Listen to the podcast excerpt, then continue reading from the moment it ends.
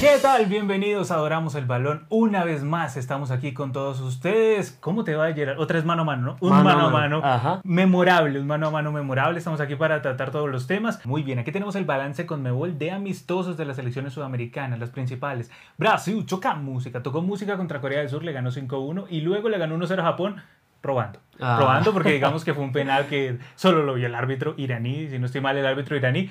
Entonces, bueno, eh, Gerald desta- destacaste como solidez defensiva, Neymar fue determinante, hay que decirlo, y hay que ponerle atención a la definición, sobre todo por el partido contra Japón, Exacto. o sea, llegó mucho, pero perdonó demasiado a Brasil. Sí, como riesgoso que veamos esa Brasil de Rusia 2018 que te dominaba, tomaba la iniciativa del partido, pero pues que le costaba definir y eso lo vimos a pesar de que el arquero japonés también tuvo una gran actuación. Neymar desequilibrando, pero también haciendo su show aparte, como siempre, para ahí en ese penal un tanto discutido. Pero aunque, pues, bueno. aunque esta vez el show lo hizo fue Richarlison, ¿no? Más Ah. show de Richarlison. Ese muchacho que es un muchacho show de todas maneras. Pero sí, Gerald, muy bien lo que mencionas. El caso con Brasil es que no lleguemos a ese punto por el que siempre se le ha criticado a Ojo Chiché. ahí. Al mando de Brasil se le critica que en los partidos decisivos como que nos Ah. ponemos un poquito holandengues, ¿no? Entonces, sí. y contra Japón vi que si no abre, parece que es una selección que si no abre rápido los partidos, se mete en un lío, pero en un Ah, lío terrible. Eso me dio la sensación con Brasil, sobre todo por el segundo partido. Con Argentina, Argentina,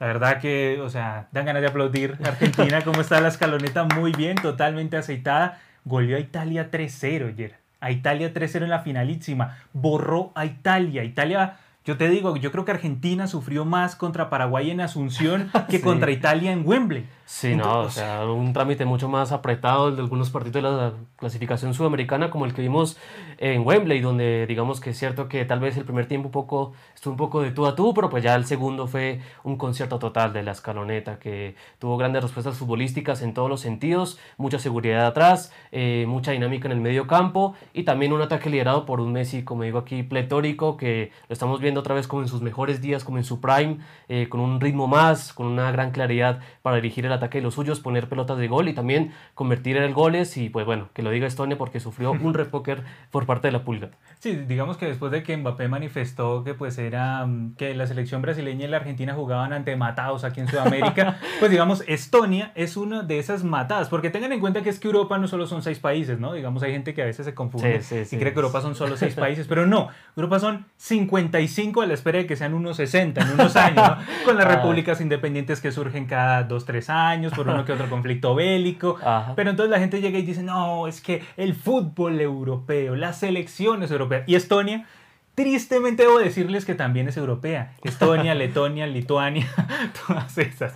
Entonces, a una de esas matadas europeas, Argentina le dio una lección, sobre todo Messi, cinco goles. Brutal, brutal. Yo te digo, Argentina...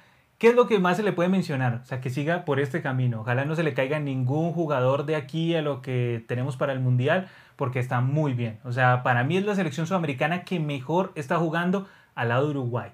Ojo con Uruguay, Gerald. El partido que jugó ante México, Pelistri, pero desatado, totalmente desatado. Hicieron pedazos a México. La verdad que lo de México fue como para echar al Tata, ¿no? Un poquito sí. para echar al Tata. Y luego contra Estados Unidos, un mano a mano interesante, estuvo lindo el partido, sobre todo figura el arquero de Estados Unidos, pero Uruguay a mí en general me gustó bastante, Gerald. ¿A ti qué tal? Sí, sí, yo creo que fue un sobresaliente total lo que fue esta doble, eh, estos dos amistosos de Uruguay, tanto con México como Estados Unidos, tal vez de los rivales más exigentes que podemos encontrar en CONCACAF según lo que vimos en el octogonal y pues bueno, obviamente dominación total eh, ante México donde reapareciste otra vez con el gol Sí, ahí, se te vio activo, se te vio sí. dos veces, ¿no? enchufado. Y de primera, y de primera, como en mejores épocas del Palermo, del Napoli, así, y en el PSG. Bueno, ahorita en United menos, pero bueno, ahí vamos. Sí, sí, no, a pesar de esa posible inactividad o pues es un poco quedar un poco relegado en cuanto a minutos, se vio pues un Cavani súper enchufado, como todo el equipo de Diego Alonso que continúa ese efecto, ¿no? Ese efecto de frescura. Es un tornado, Gerald. Exacto, sí, este tornado de la selección uruguaya que ya se sintió en Norteamérica y bueno, veremos si trasciende un poco ya hacia fin del año en Qatar. Hablemos un poquito de México, solo un poquito de México. A ver, esa expresión que mostró ante Uruguay es muy preocupante de cara al Mundial. O sea, menos mal para algunas selecciones el Mundial no es de aquí a 15 días. Y, y, terrible para otras selecciones que el Mundial no es de aquí a 15 días. Por ejemplo, para Argentina sería pletórico que el Mundial arrancara ahorita el 15 de junio. Pero no, tristemente no. Y para México es un alivio que el Mundial no arranque ahorita el 15. Porque qué lío. Igual de todas maneras yo con México no me confío. ¿Por qué? Porque yo recuerdo rumbo a Brasil 2014, que también tenía problemas, que era una selección con los líos, que llegó el piojo a lo último, con pelea incluida de por medio, con repechaje ante Nueva Zelanda. Y llegó al Mundial y todos dijimos que no, Brasil la va a golear, Brasil la va a exterminar. Y salió México con su uniforme naranjoso y jugó ante Brasil y luego obviamente Luisito, Luisito Comunica Ochoa pues tapó como 80 veces, sí, qué tapabotas que tuvo, pero de todas maneras México rindió. Entonces yo no me confiaría tanto, pero lo que hay que, sí hay que decir es que el clima para el Tata es terrible, es tóxico. Bueno, como siempre en México, ¿no? Con los técnicos extranjeros sobre todo, es muy hostil, muy hostil. Pero sí, muy bueno lo Uruguay, sobre todo la de Pelistri. Esos jugadores que ha traído de nuevo a la vida Alonso. Me sorprendió lo de Cavani también, Gerald, por lo que te decía. Definición a primera intención, a primer toque impresionante. Parece que tuviera mucho ritmo en el United, cosa que no pasa. pero, pero así lo vimos. Ahora, en el tema de Ecuador, Gerard, a mí en general me gustó Ecuador, un poquito menos ante México, pero en general me gustó Ecuador. ¿Tú qué piensas? Sí, sí, eh, tenía una prueba interesante ante Nigeria, pues eh, pensando en ese cruce que va a tener con, con Senegal en su grupo, en una selección... A menos que Chile lo evite, pero no creo. sí, sí, de, momento se mantiene, está un poco la balanza más inclinada que Ecuador va a seguir siendo ese, ese equipo que se va a enfrentar a Senegal. Y una prueba interesante, enfrentar a un equipo africano, algo que siempre se busca en este tipo de amistosos. Y pues Alfaro destacó que el equipo cumplió por lo menos con todo lo físico, en la intensidad, algo que siempre te exigen harto los conjuntos africanos y respondió bien. Y pues triunfando ante Nigeria y tal vez como la nota de ver sea también un poco la definición, sobre todo en ese partido ante México que pues se quedó como un poco corto, pues digamos que fue tal vez un partido un poco que podía haber ido para cualquier lado, más parejo de lo que fue México-Uruguay, pero pues sí, falta un poco del acierto en los últimos metros de Ecuador, atención ahí. Y pues bueno, surgen las preguntas en cuanto si hay un 9 confiable, porque pues están entrando en una racha peligrosa. Sí, totalmente de acuerdo, Gerald. Y también lo habíamos visto en las eliminatorias y en un mundial sobre todo, te pesa bastante no tener esa definición tan clara. Digamos que contra México, pues tú que tú puedes gozar, tú puedes reír, tú puedes bailar, porque pues es la México del Tata, ambiente hostil. Pero ya cuando llegas al mundial y cuando se definen los 90 debes tener tipos de sangre fría que definan bien y rápido, que sea una selección efectiva. ¿Tienes el delantero Ecuador? Aún tengo mis dudas, por ahí pasó Campana, por ahí pasó Ener Valencia, por ahí pasó Michael Estrada. sí. También está pues Gonzalo Plata, pero es más como para desbordar y centrar, no depende tanto el gol de él, entonces debe afinar eso Ecuador porque en el Mundial era en el Mundial, no te perdonan. y es un grupo bravo, o sea, pues ya lo hemos dicho, o sea, pues Qatar, que era local, ahí va a tener su presión ahí, su gran examen. Senegal, que viene como campeona de África y pues también con una clasificación muy dura a sus espaldas. Y por supuesto, pues Países Bajos, que está demostrando tener buen nivel de momento en la Nations League. efectivamente. Bueno, Gerald, y Perú, los hermanos peruanos que jugaron ante New Zealand eso fue Perú, ¿no? Eso parecía Perú. Sí, parecía, parecía, mm, ¿qué te digo yo? Ah, como, digamos que una versión actualizada con el parche actualizado del estadio de, ¿qué? de cristal, podríamos decir, pero muy actualizada, una versión muy actualizada. O el estadio de Alianza Lima, pero muy actualizada. Y en un matute alternativo manga. pero bueno, lejos de eso, gran asistencia, gran respuesta del público peruano en ese partido amistoso que tuvieron ante New Zealand. Y a mí me gustó mucho la selección, pero careció en la definición o sea, si no es porque se equivoca el arquero, que qué verdecito el arquero de New Zealand, se le complicaba el asunto. Entonces, otra selección que tiene que afinar en cuanto a tema de definición, pero a mí me gustó sobre todo, Gerald, la presión alta. Eso me llamó mucho la atención durante todo el partido. Una presión incesante del equipo peruano, como presintiendo que sabe que, bueno, se van a echar atrás. O sea, como que ya Gareca asume el contrario, se me va a echar para atrás. Es un equipo físico, es un equipo de choque. Entonces, ¿yo qué voy a hacer? Voy a presionarle la salida. Y de hecho, Nueva Zelanda una sombra. Casi todo el partido creo que tuvo un solo tiro peligroso y no mucho más, Gerald. Sí, no, y fue interesante porque ambos equipos jugaron con tal vez lo que, lo, que mejor tenían en esa ocasión, pues en Perú faltaba Tapia y Advíncula eh, por temas físicos, pero pues sí, se dio una respuesta interesante por Perú para buscar el partido, para pues eh, no dejarse eh, llevar del juego defensivo, del reactivo que iba a proponer Nueva Zelanda, y pues no, una prueba interesante porque sabemos que digamos no dista mucho tal vez la idiosincrasia futbolística de Nueva Zelanda con lo que podría encontrarse con una posible Australia, tal vez un poco ya más alejado de lo que podría ser Emiratos Árabes, pero una prueba interesante y pues respondieron bien, sobre todo atrás, no sufrieron casi prácticamente nada mm. a lo largo del, del partido, pues eh, la Padula mostró estar todavía eh, con un gran olfato de gol, a pesar de los golpes en la nariz en la, nariz, en la eliminatoria y la inactividad que tuvo pues, a lo largo de la última temporada. Pero no, bien Perú en, en líneas generales, es cierto que hay que afinar pues detalles del juego así, ser más contundentes, más, más concretos, pero pues bien la bicolor se ve preparada para asumir el gran reto del repechaje. Igual yo creo que con este tema que te digo, Gerald, de la definición, puede que sufra el repechaje. Pero también es cierto que si le tocase ante Australia, es una selección a la que ya conoce, a la que ya le ganó en el Mundial de Rusia 2018. Entonces, por mi lado, yo no estoy preocupado. No sé qué tanto el pueblo peruano. También dirán, bueno, pero es que no es tu selección y pues no, vas, no vas a sentir igual y tal. A ver, si fuera la Colombia de Rueda, yo estaría muy preocupado. Eso sí, eso sí es cierto. Si fuera la Colombia de Rueda, yo estaría muy preocupado. Pero esta Perú, como bien pones ahí, Yera Leacotas, el olfato goleador de la Padula está intacto. O sea, el arquero se duerme un poquito y la Paula, ¡pum! inmediato. Y hubo una jugada ayer, no sé si recuerdas que la hizo creo que en el primer tiempo por la banda, que se duerme un defensa de Nueva Zelanda y él hace como un enganche cortico y termina ganando toda esa banda y casi clavan al, equipo neozelandés. Entonces, bueno, también hay que decir, Perú, papá de Nueva Zelanda, porque tres partidos, dos, eh, un empate, dos triunfos para Perú. así sea uno amistoso. Pero en general, la selección que a mí más me gustó fue la selección argentina, totalmente, y luego la uruguaya. Brasil me dejó las dudas, alguna que otra duda. Ecuador está bien, pero tiene que afinar un poco más la definición. Y Perú, pues está en el nivel que conocemos a Perú, está presionando alto, está combinando la presión alta con el típico toque peruano que sí lo hemos conocido toda la vida, entonces por ese lado, por ese lado muy muy bien. A ver, este es el balance económico, ¿no? El balance económico. de las eliminadas. hablemos de la tricolor a lo último. Primero vamos a hablar de Venezuela. Venezuela que jugó este partido amistoso y a ver qué podemos destacar de esta vino tinto dirigida por Pecker Mañera. Sí, bueno, que probó un esquema con cinco defensores, o sea, intentando ahí como explotar esa, esa sobrepoblación que tiene extremos un poco para pues que sean más desequilibrantes y pues también aprovechar un poco ahí los nuevos centrales que se le vienen. Entonces, bueno, tuvo un, solo un examen, Malta, más, de, mm. más abajo del 160 del ranking FIFA. Uno de los matados de Europa, ¿no? Porque vuelvo y le recuerdo, Europa no son seis selecciones, ¿no? Son como 55 a la espera que sean 60. Entonces, sí, porque no sabemos que en unos años nos salga Transnistria, nos salga Lugansk y Donetsk, tú no sabes. Entonces, pues, una de estos matados es Malta. Entonces, pues, Venezuela jugó ante un matado, no nos podemos mentir. Y eso es parte un poco de la preocupación, porque a pesar de que dominó el partido, pues bueno, tal vez un partido un poco de ritmo bajo, pero pues solo encontró el gol por el del lado de Rondón, que Rondón, pues, todavía siendo un poco cuestionado por la, por la hinchada porque no, no llega una renovación, pero pues bueno, sigue siendo el hombre gol, el hombre importante,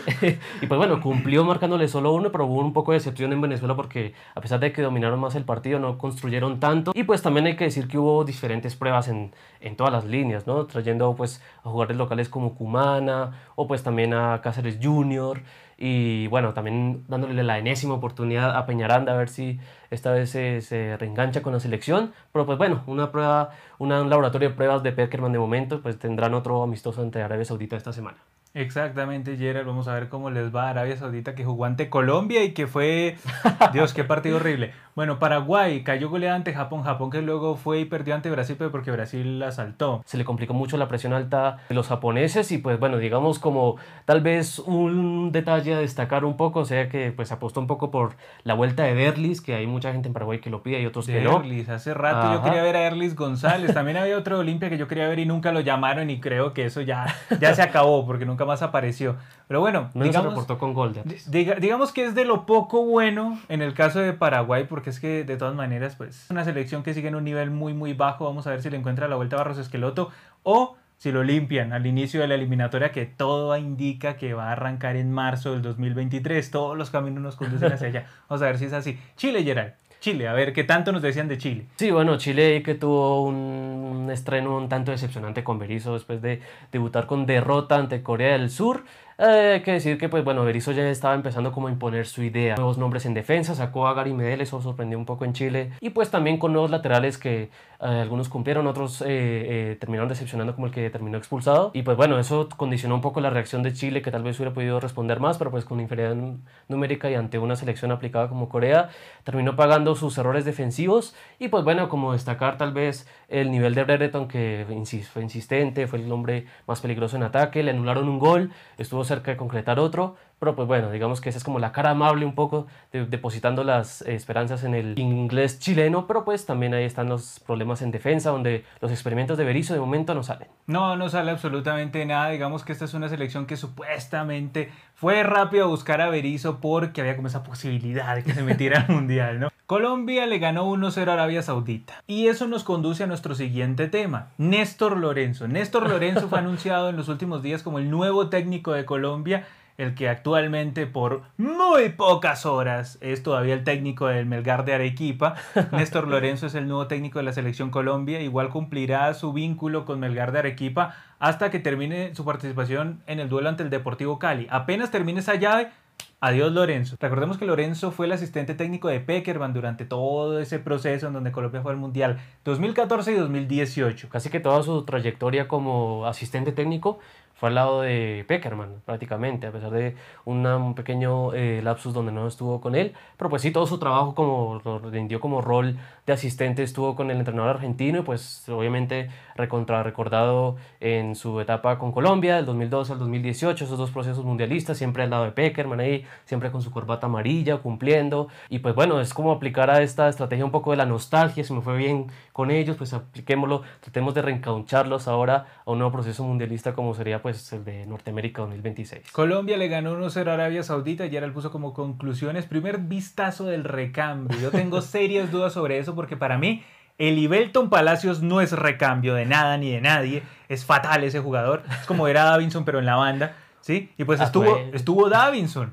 O sea, estuvo. Entonces eso no es recambio, ¿sí? Pues se vio a Tuesta, tal vez, Jonario. A Tuesta no lo quiero ver nunca más. Y también el señor em, Luis Suárez. No está para la selección Colombia. Ya está aprobado. Ni contra Arabia Saudita, que Arabia Saudita estuve mirándolo, estuve revisándolo y creo que tuvo apenas tres apenas tres de la base que jugó la eliminatoria asiática. Entonces yo digo, no pudiste hacerle más goles y te echaste para atrás contra una Arabia Saudita que tenía apenas tres titulares.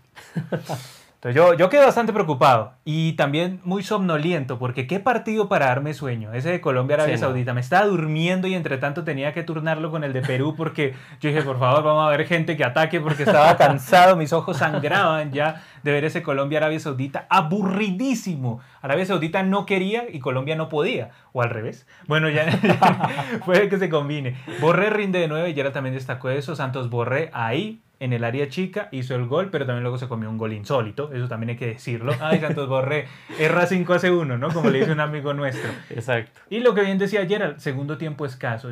Escaso como siempre, Gerald es muy buena gente, siempre es muy buena gente, muy buena gente. Puso segundo tiempo escaso. fatal, traumático. Sí, sí, sí. Segundo tiempo para arrancarse los ojos, básicamente, segundo tiempo para arrancarse los jodidos ojos. Y pues Héctor Cárdenas, pues pues nada, es un empleado de la federación que pusieron al frente de una selección Colombia estéril, sin ideas, que jugó, ¿qué? 15 minutos bien en el primer tiempo, que tuvo para meterle 4 y no le metió 4, y luego no jugó más. O sea, lo típico, ¿no? Que se repite en la selección Colombia. Si le hago uno... Ya cumplí. Ya cumplí.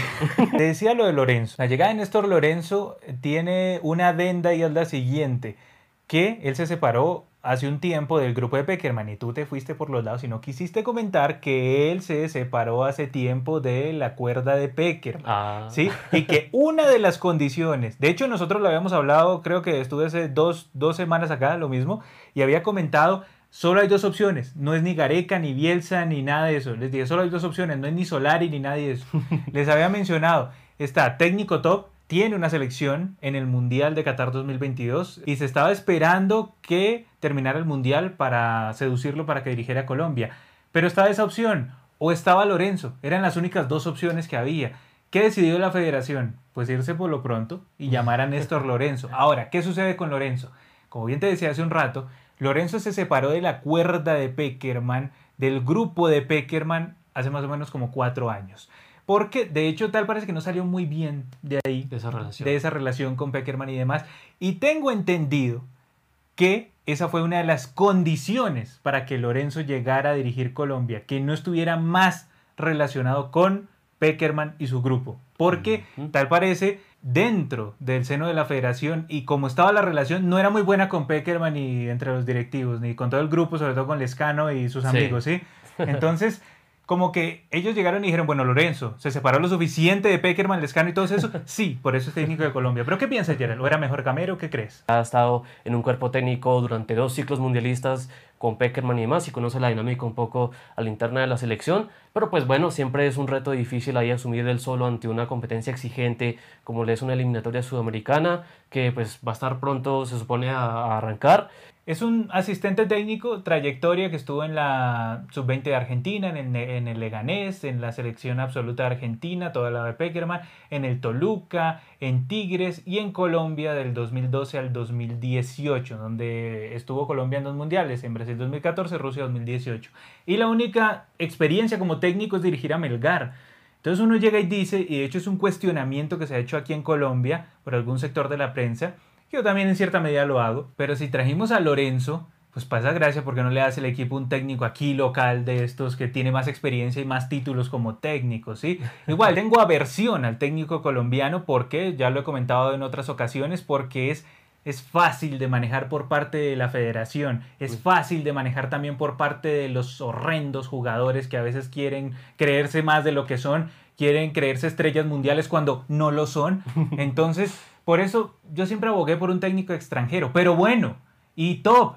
Y el problema es que, según las versiones que hay, por traer a Lorenzo, estamos dejando de lado un técnico de verdad bueno que está en el Mundial de Nos quedamos sin saber quién había sido. Tal parece que sabremos eso apenas termine el Mundial. ¿Mm? Tal parece que solo sabremos eso ahí. Y te imaginas donde, no sé, es un ejemplo, digan, no, era el técnico de Bélgica. pues digamos que ahí llega uno y dice, no, ¿qué hicimos? ¿Qué, hicimos? ¿sí? Que te diga, no, era Chiche. Ah. No, también llega y dice uno, no sabemos, puede ser Chiche, puede ser, yo que puede, podría ser hasta Martino, y nosotros decimos, no, menos mal trajeron a Lorenzo, ¿sí? Pero, pero, o sea, todo está en la especulación. Igual yo digo, está bajo observación, no digo que vaya a ser un fracaso y un desmedro total eh, Lorenzo al frente de la selección Colombia, pero está bajo observación. Vamos a ir mirando. Lo primero que hay que mirar, y que para mí es clave, es que se tiene que desprender de los viejos vicios de la selección Colombia, que es que las figuritas manejan al equipo.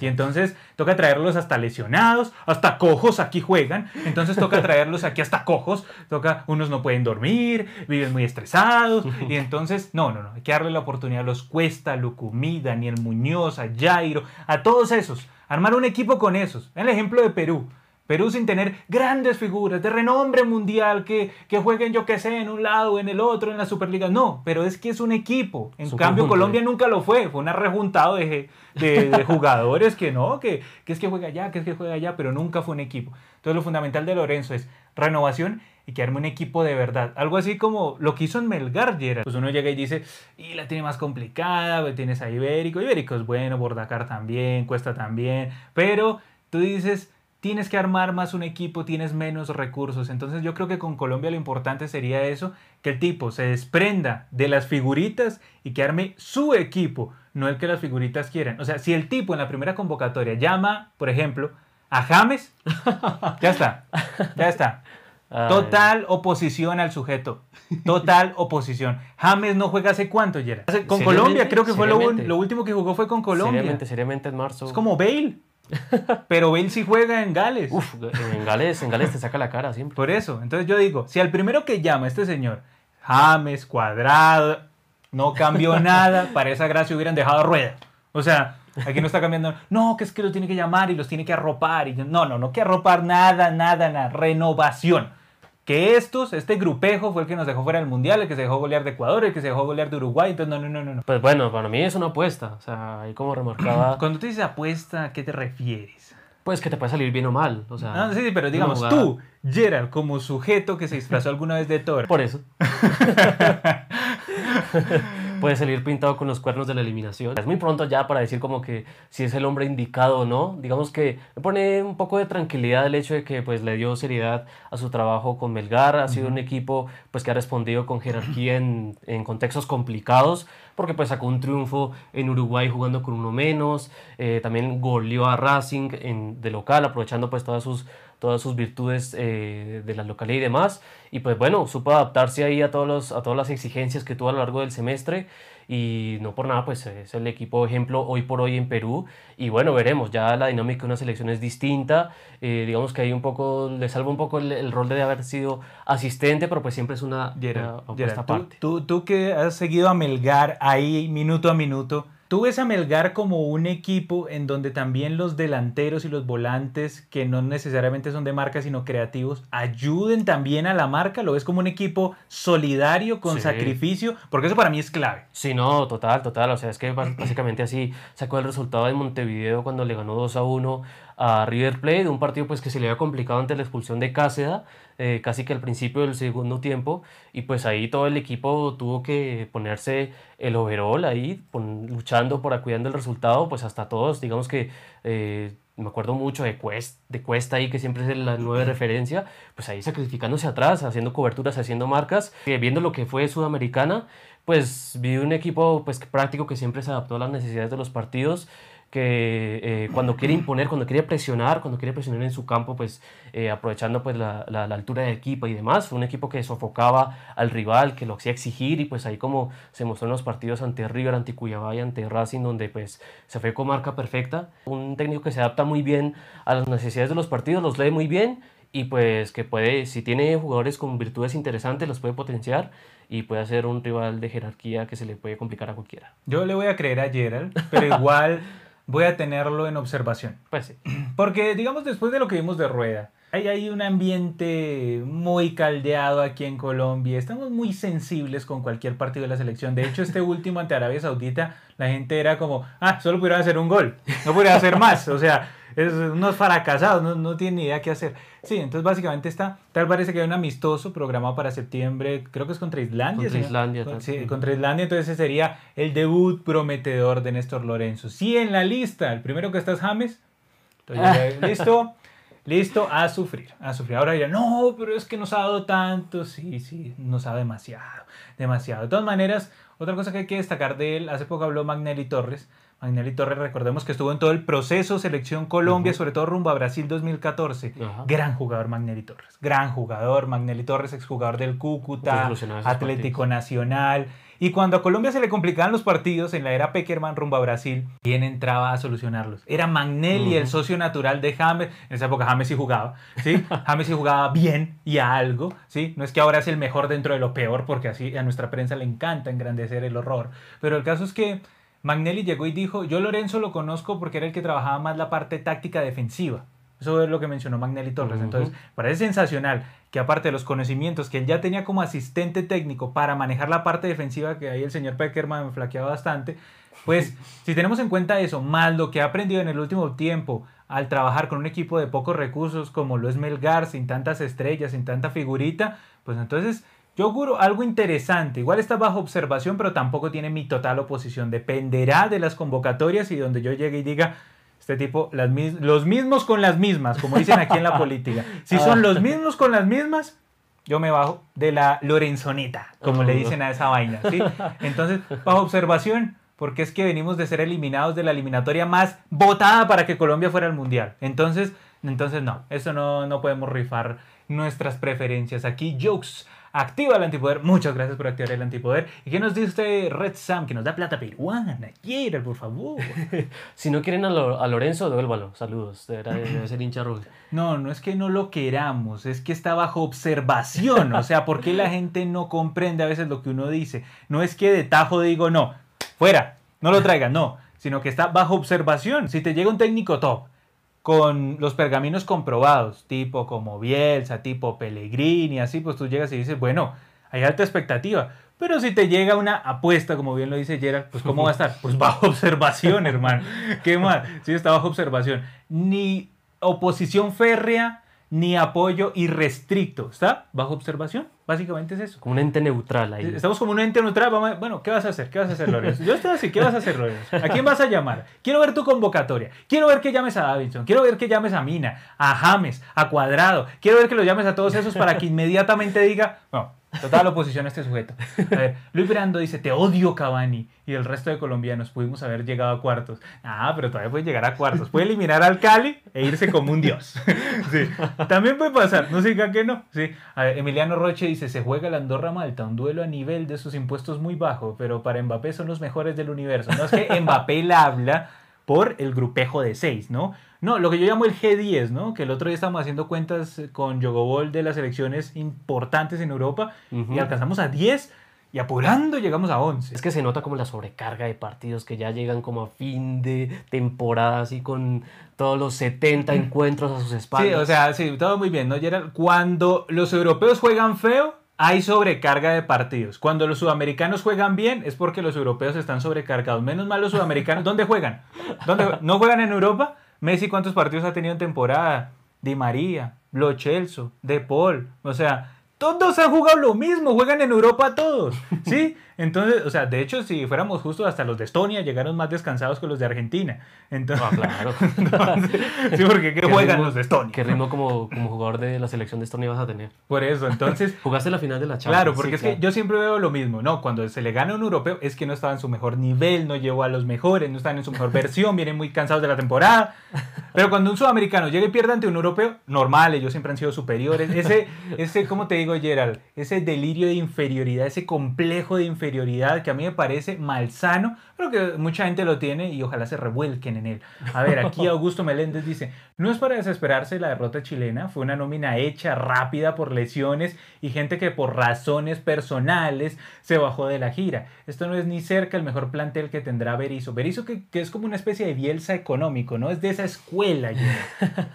sí, no, y pues bueno, también venía de, de que, porque haber salido campeón con O'Higgins, recuerdo, tenía ese recuerdo, tal vez ahí tuvieron eh, esa apuesta por él, ya que había actuado en el fútbol chileno y demás, pero sí, veremos, es, una, es cierto que es una primera, un primer vistazo que hay que agarrar con muchas pinzas, porque como eh, bien dice nuestro amigo, eh, no es la selección más top que puede ofrecer Chile, algunas ausencias importantes. No, pero también merece renovación, Gerard. O sea, también Chile merece una renovación, o sea, ya, por favor. O sea, y además Berizzo no lo pudo hacer en Paraguay, le quedó grande, no lo pudo hacer, Eh, terminó con una una... materia muy pendiente. Por eso quedó con una Paraguay inmunda, Berizzo. O sea, se fue goleado contra Bolivia, fatal. No ganó, creo que de local solo le ganó a Venezuela. O sea, casi no le Ecuador- ganaba. Bueno, Ecuador ya no estaba con No Berizzo, estaba Berizzo, ¿sí? Y contra Bolivia empató de local, algo que nunca le había pasado a Paraguay. Entonces tampoco, o sea, a mí se me hace que muchos chilenos están pensando con Berizzo así. No, de Paraguay se fue por malo, pero llega a Chile por bueno. No, no pueden pensar así, porque es que lo mismo fue con Rueda. Se fue de Chile por malo, pero llegó a Colombia porque es muy bueno.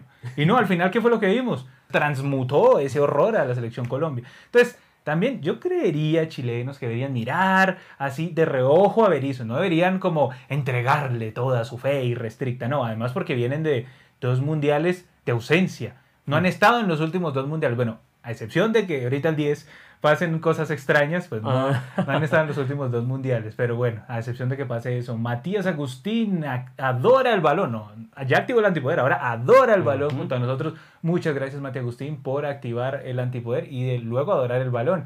Dice, lo sigo desde sus reacciones a Argentina, Colombia y las puteadas de Brandon. Sí, digamos que son muy comunes, aunque son menos las mías que las de Alejo. Alejo sí está loco. No, sí, es el que la mayor carga de groserías la, la carga. Eso, exactamente. Alejo es el que potencia todo y el que tiene todo un carro tancado de groserías. Llega y dice, Jux, dice, llevo viéndolos varios meses, gracias a ustedes me empezó a apasionar el fútbol y al fin pude apoyarlos. A nosotros Wow, también qué bueno nos saberlo. alegra muchísimo que nos hayas seguido todo este tiempo y que también nos puedas apoyar más de cerquita, nos haces marca personal, eso es lo bueno, que nos hagas marca personal. Nosotros nos alegra mucho eso, como vemos, eres de Ecuador, ahí pones el escudito de Ecuador, te voy a actualizar esos escudos, ¿eh? todavía tenemos el de Bolivia. Ustedes dirán, ¿lo quitamos o lo dejamos? Bueno, vamos a dejarlo ahí por lo de Moreno Martins. Pero sí, porque uh, eso fue una petición de los miembros que llegaron y dijeron, dejen el de Bolivia, pongan el de Bolivia. Vamos a ver, vamos a ver cómo resulta el asunto. A ver, ¿qué dice aquí Carlos Andrés Gerard? Nos dice Carlos Andrés, deberían ponerles unas cláusulas a los técnicos de las elecciones que si no cumplen con ciertos partidos ganados o puntos, deben ser echados sin dinero. Eso sería cuestión interesante, eso sería interesante. Hay técnicos que tienen más honor que otros, también hay que mencionarlo, pero sí sería interesante. Yo tengo entendido que para algunos técnicos, sobre todo en clubes, hay a veces ciertas cláusulas, pero por lo general, digamos que se opta de la buena fe y sobre todo es por un tema de tiempos y también depende del proyecto que tú quieras. Tú llegas y dices, bueno, esto lo vamos a hacer qué? A seis meses, a un año, a dos años. Por ejemplo, en principio eh, los contratos ahorita se están haciendo a dos años de cara a lo que sería la eventual Copa América 2024, ¿sí? Si se mantiene en ese, en ese lapso de tiempo. Yo creería, ¿no? Yo creería, yo creería. Pero bueno, entonces los contratos están hasta ahí. Vamos a ver. Igual todo esto es por tema de resultados. Así intrínsecamente no haya una cláusula que lo diga. Se sabe que esto es por tema de qué también le va al técnico de aquí en adelante. Dice Júpiter. Estos partidos de Argentina me dejaron con muchas ganas de ver más a la escaloneta. Vamos, Argentina.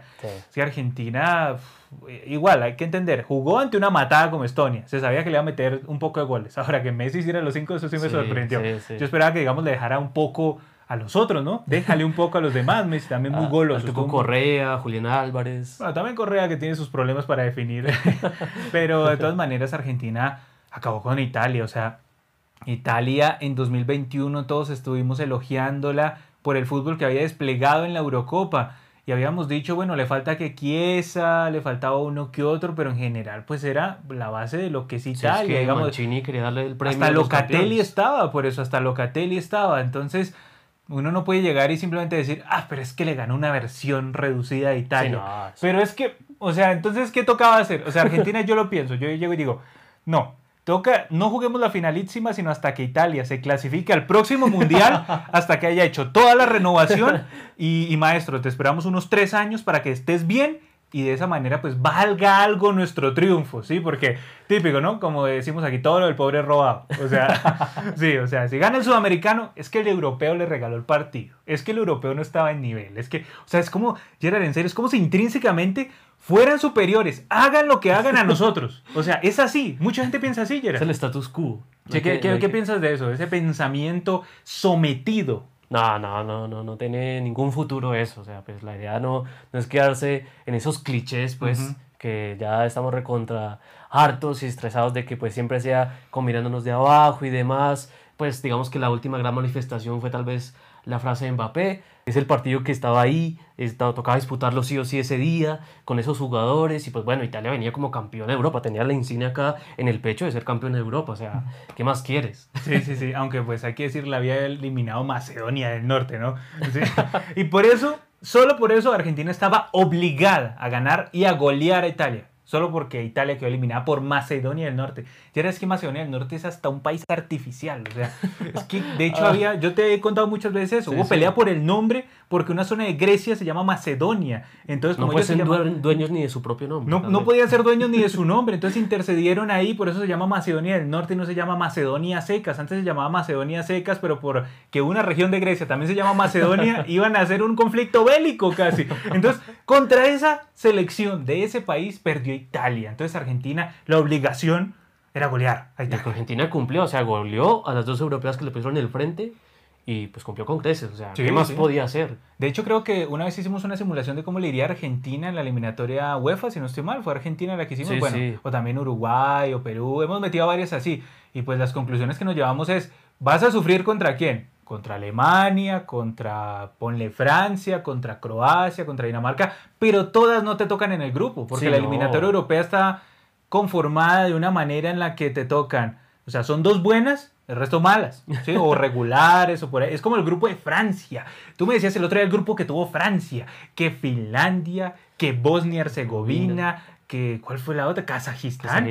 Kazajistán. O sea, y Ucrania también. O sea, creo, creo que será todo el grupo. No sé si me faltará alguno. Entonces yo llego y digo, ¿Qué grupo? ¿Qué grupo? No, no, no, no. Terrible, terrible. Por ahí en Europa tienes un, tal vez un grupo duro, o sea, donde tal vez por... Va a haber, por, claro. por, por, por, ranking UEFA o FIFA, eh, algunas de las dos, unas dos potentes van a quedar ahí eh, entre cruzadas. Eh, recuerdo un, eh, un España-Italia en su momento, ¿no? Había, estaban compartiendo grupo, también España-Francia, pero pues es un caso casi que único en una eliminatoria donde pues puedes tener un grupo de matados prácticamente. Sí, exactamente. Gerard aquí menciona Jacob Gómez el humor, es el humor de la gente, ¿no? Dice, cláusula para DT de Alianza Lima para ganar un partido en Libertadores o para Bolivia para ganar de visita. Oye, imagínate ponerle una cláusula a cualquier técnico que llegue a Bolivia que diga, si usted no gana uno de visita en los próximos cinco, lo echamos, ¿sí? Igual él dice, de todas maneras me van a echar porque no, no va para más esta selección, pero Oye, oye, sí, ¿quién perderá ante Bolivia de local en los próximos 10 años? sí, ¿no? O sea, Sí. queda, queda como la incógnita porque es que Bolivia no gana desde el 93 cuando le ganó a Venezuela. Sí. Ese Es uno de los casos único en el mundo junto al de Alianza, pero en Libertadores, que 29 partidos de forma consecutiva sin ganar por Copa Libertadores. Imagínate ponerle esa cláusula a un pobre técnico de Alianza. Mm. Tienes que hacer más de un punto. Uf, pobre técnico, la verdad. Yo, yo no meto las manos a fuego por Alianza y Dios mío, Dios mío. Aquí, y lo último te preguntan, Gerald, antes de hablar de la nueva clasificada al Mundial, dicen, Gerald, ¿crees que Angelito Di María llegue al Barça? Uy, se está hablando mucho de esa posibilidad, Sería ¿no? Bueno, ¿no? Bueno, que... que, que digamos que todo se ajustó un poco, porque pues bueno, Di María llegaría gratis, sería un jugador con mucha jerarquía que interesa, que ya ha demostrado que todavía le queda jerarquía de sobra. Y pues bueno, esta vez, según leí por ahí, creo el que falta... día- el otro día hizo un golazo contra Ajá. Italia y después iba a hacerle otro golazo a Gigio Donnarumma y, y Donnarumma llegó y se acordó que era el guante de oro y se la sacó en el ángulo, pero lo de Di María con la selección es superlativo Sí. como lo de Messi, como lo de los volantes. En general, es que Argentina es una locura, es una locura verla jugar actualmente. Pero entonces, no llegó Mbappé al Real Madrid por billete. Di María tendrá también lo mismo, tú dices que llegaría gratis. Llegaría gratis, pero pues es que eh, no podría asumir de entrada el salario. El Mm. Barcelona sabemos que tiene todavía una situación compleja en lo económico y lo, que espera, sí. y lo que espera Barcelona es vender. O sea, tiene que vender jugadores de Young, es como el principal ah, para hacer caja, para que fluja caja y así tengan como espacio para que puedan eh, contratar a Di María. Y pues de hecho por eso se ha demorado un poco como la oficialización de Kessie y Christensen, Ujú. porque no tienen eh, liquidez. O sea, les toca... Christensen que te hicieron un favor, ¿no? Ay, sí, gracias por llevárselo. Que le vaya muy bien allá, que le vaya muy bien allá. Yo pensé que tú eres admirador de Christensen, No, pero no, no, no, mira no, que no. no, mira que no. Vamos Muchas a hablar de, muchas va- ventas. Vamos a hablar de Gales, que vuelve a los mundiales, bien por Gales, que después de 64 años, una salvajada, 64 años sin ir a un mundial, la última vez fue en En el 58, 58, ¿no? Suecia. Y una eliminatoria que tiene una recontrahistoria, ¿no? O sea, Cuenta, que- cuenta, Jerry, si tiene. No, pues recordemos que Gales, pues, eh, es, bueno, en, en esa, en, esa, en ese mundial, pues, era como un poco, un poco desordenado todo. Entonces estaba el tema de Israel, Ujú. que Israel prácticamente no encontraba rival con que jugar porque todos lo, lo boicoteaban. O sea, lo, lo emparejaban con rivales asiáticos y africanos y pues por temas religiosos y políticos no querían jugar contra él, lo rechazaron de muchas formas. También pues vi por ahí que un poco lo, que, lo querían cruzar hasta con Uruguay en su momento y Uruguay también rechazó, Bélgica. Entonces, ¿qué hizo FIFA? No quería que Israel llegara gratis del todo al mundial, así que... Es que por- Israel en esa época era una nación nueva. Exacto. Por sistema de Lucky Loser, o sea, pues por ser un, como conocemos hoy, como el mejor segundo, ¿no? Tal vez eh, le tocaba a Gales, o sea, encontraron a Gales, que bueno, había quedado segundo en su grupo europeo, entonces bueno, juntémoslos ahí Israel contra, contra Gales para sacar ese cupo, y pues llega Gales, le gana ambos partidos por 2 a 0, y pues casi que de ventanilla, por lo último, la última opción, eh, Gales consiguió clasificar al Mundial, y pues hizo un Mundial decente, pasó a, a fase final, y en cuartos de final quedó eliminado ante la Pelé ante la Brasil de Pelé, que justamente fue el rey el que le hizo el único gol en ese, en ese encuentro, y pues ese es como la, el único recuerdo que tenemos de Gales, ya sé como bien decías, es más de 64 años, pero pues bueno, ahí volvió con todo después de eh, salir segundo en su grupo, como vemos acá después de esta campaña, y pues de- después de haber superado el playoff europeo, donde primero superó Austria, ya por allá en marzo quedó un poco lejos, pero pues ya recién este último domingo superó eh, en un partido muy de tú a tú, hay que decirlo, 1 a 0 a Ucrania, sobrevivió al asedio ucraniano y clasificó al grupo B, donde estará contra Inglaterra, ojo ahí ¡Oh, ese duelo. Clásico. Irán y Estados Unidos. Interesante, ya habíamos visto que de pronto podía ser un clásico británico en este grupo. No fue Escocia que falló ante Ucrania, pero sí iba a ser Gales. No fue mi Escocia del alma, yo quería que estuviera mi Escocia del alma, pero bueno, llegó Gales, yo me siento complacido, porque si no era Gales, que fuera Escocia. Me gustan estas elecciones que después de mucho tiempo vuelven al Mundial. Sí, o sea, sí. yo voy a ser el primero que esté feliz el día que Bolivia vuelva a un Mundial. O sea, voy a ser el primero que No, los va a felicitar, que se va a poner contento. Cuando Venezuela vaya, por Dios, toca traer a Stephanie aquí, nomás para eso. Sí, entonces, entonces el caso es que me emocionó mucho lo de Gales. Aunque también, también hay que decir, robó a Ucrania. Ah, sí. Robó a Ucrania. Le quitaron un penal claro a Ucrania, inaudito con VAR que no dieran ese penal por la imprudencia del idiota defensa de Gales. ¿Sí? Mm. Entonces, insólito. El y también hay que decir, Cardiff, ahí pesó. puede ser, puede ser, pero también hay que decir, mete un centro que va también al arco entre centro y tiro al arco, Gareth Bale, que ahí sí juega. y pone en la cabeza Yarmolenko, Gerald. Pone en la cabeza Yarmolenko. Tenía y que ser Yarmolenko. Sí, y llega y dice, no, yo no quiero que Ucrania vaya al Mundial. Bueno, Gerald, estuve mirando y efectivamente Andriy Yarmolenko fue el que nació en San Petersburgo, antigua Unión Soviética, hoy Qué Rusia. mucho morbo. Sí, increíble. Este sujeto que nació en San Petersburgo, antigua Unión Soviética, hoy Rusia, fue el que marcó el autogol para dejar fuera del mundial a Ucrania. De verdad que el fútbol a veces tiene un tamaño, ironía en las cosas que pasan. Yo sí decía, me sonaba. Yo dije, este no es el que nació en Rusia. sí, y efectivamente, Andriy Yarmolenko fue el que nació en Rusia. Qué locura, qué locura. Pero Ay, bueno. Dios. Pero bueno, el caso es que Gales vuelve a un mundial después de muchísimo tiempo. Me emociona por ellos. Ojalá pronto también sea el momento de Escocia, porque yo recuerdo Escocia, Francia, 98. Ajá. La última vez que vi por ahí Escocia, también que vuelva Austria, que también recuerdo Uf. por allá de esas épocas. Y todos esos, creería yo, van a volver en el mundial de 2026. Creería yo. 16 cupos va a tener Europa. ¿no? Un- Bueno, un aunque también más. muchos de esos europeos sí no van a volver. Eso sí, eso, eso sí. Porque no es como aquí que van a ir casi el 70%. Ah, eso aunque sí. eso está por definirse el formato, tengo entendido que va a ser todos contra todos. De todas maneras, va a volver Gales al Mundial, va a tener clásico contra Inglaterra y va a tener partido importante ante Estados Unidos, que yo a Estados Unidos lo veo afiladito. Ojo, va a Sí, pelear sí. ese grupo, va a pelear ese grupo y a Irán. Gracias por participar. Básicamente podríamos ir diciendo eso para Irán. Muy bien, también vamos despidiendo aquí, Gerald, ¿qué es lo que nos menciona aquí Jefferson Figueroa? Nos dice, hola chicos, ya, no- ya renové la tarjeta. Menos mal. Me alegra que Gales vaya al Mundial como nosotros, sobre todo que le haya ganado a Ucrania. Si sacaron a Rusia también, debieron sacar a Ucrania. Bueno, un ruso sacó a Ucrania. Entonces, Ese es el titular. ese sí. es el título. Eh, un ruso sacó a Ucrania. Porque sí, nació en San Petersburgo, antiguo Unión Soviética y Rusia. Emiliano Rocha dice, Venezuela al Mundial, ahora también van a hablar de béisbol. No, por favor, señor, no sea ofensivo. Sí, a ver, Júpiter, ¿qué nos dice Júpiter, Gerald? Con la clasificación de Gales va a ser mucho más peleado el segundo puesto, que va a estar emocionante en ese grupo, ¿sí? Como Mm. veníamos diciendo, o sea, prácticamente eh, Inglaterra es como la llamada a ser la favorita a, pasar primera y va a haber pelea, cacería por ese segundo lugar entre Estados Unidos y Gales. Gerald, ¿qué dice Jefferson Figueroa? Eh, Figueroa nos dice otra vez, Gareth Bale es el James Rodríguez Premium. Nah. Él sí cumple con la selección. Dios mío, Dios mío. Sí, yo te dije, Gareth Bale es una versión de James, pero con ganas de jugar en la selección. Jacob Gómez, efectivamente lo que decíamos. Yarmolenko nació en 1989 en Unión Soviética. Recordemos que la URSS se dividió a fines del 91. Efectivamente, pero Es en un la, rojo. en la zona en la que.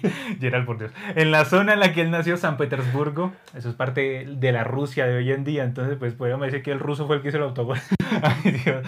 Aquí, ¿verán el repechaje de Perú? Yo sí. Claro, Claro, que sí, claro, hermano peruano. Sí, tenemos un informe de todo lo que estará pasando con Perú esta semana. Y de hecho, conoceremos el rival de Perú próximamente. Entonces también de eso estaremos charlando al instante. Sobre comparando, bueno, cositas, tengan en cuenta, vienen sorpresas, vienen sorpresas. Aquí muchas gracias a toda la gente que nos estuvo acompañando.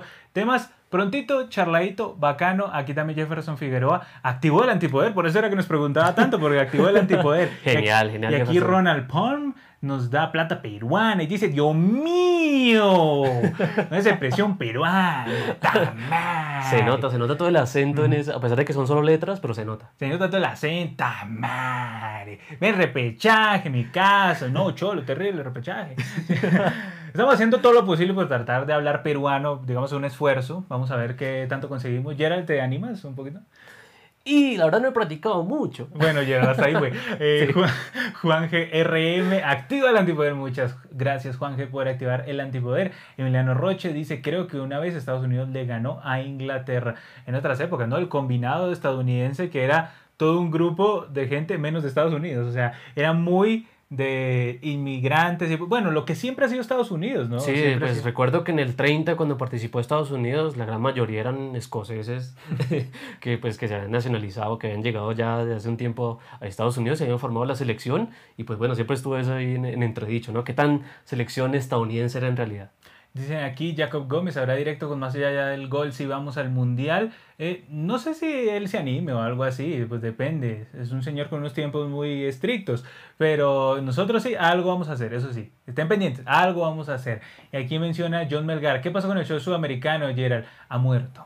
Entonces démosle su sentido pésame. Gonzalo Robledo se ríe y yo también porque terminamos una edición más de Adoramos el Balón. Como siempre, Gerald, gracias por estar. No, recontra genial estar acá hablando de todos estos temas. Está siempre calientito, se nota cuando es fútbol de selecciones, ¿no? Es una energía especial. Y pues bueno, aquí estaremos súper pendientes a todos los temas de la semana y demás para comentarlos como siempre en otro Adoramos el Balón. Y para felicitar a Gerald, nueva luz, por fin tenemos, por fin tenemos nueva luz. Se luchó, pero aquí la tenemos. Muchas gracias a todos ustedes por habernos acompañado en esta nueva edición de Adoramos el Balón en este canal, que es el de todos ustedes, en donde vamos a tener toda la actualización de lo que suceda con selecciones, de lo que vienen los equipos. Aquí nos dice Juan GRM, dice saludos desde Arequipa. Se llevaron al DT. Tamar, señor, lo tenemos en observación, señor. Tranquilo. Dice aquí Ronnie, vamos Costa Rica y Perú no repechaje. Sí, ojalá también los ticos les vaya bien y lleguen todos los americanos al mundial. Dicen aquí, ¿van a ver Costa Rica, Nueva Zelanda? Sí, lo vamos a ver. Vamos a ver qué sucede en ese partido. Lo va a tener difícil Costa Rica, se cierra mucho Nueva Zelanda, pero que se puede, se puede.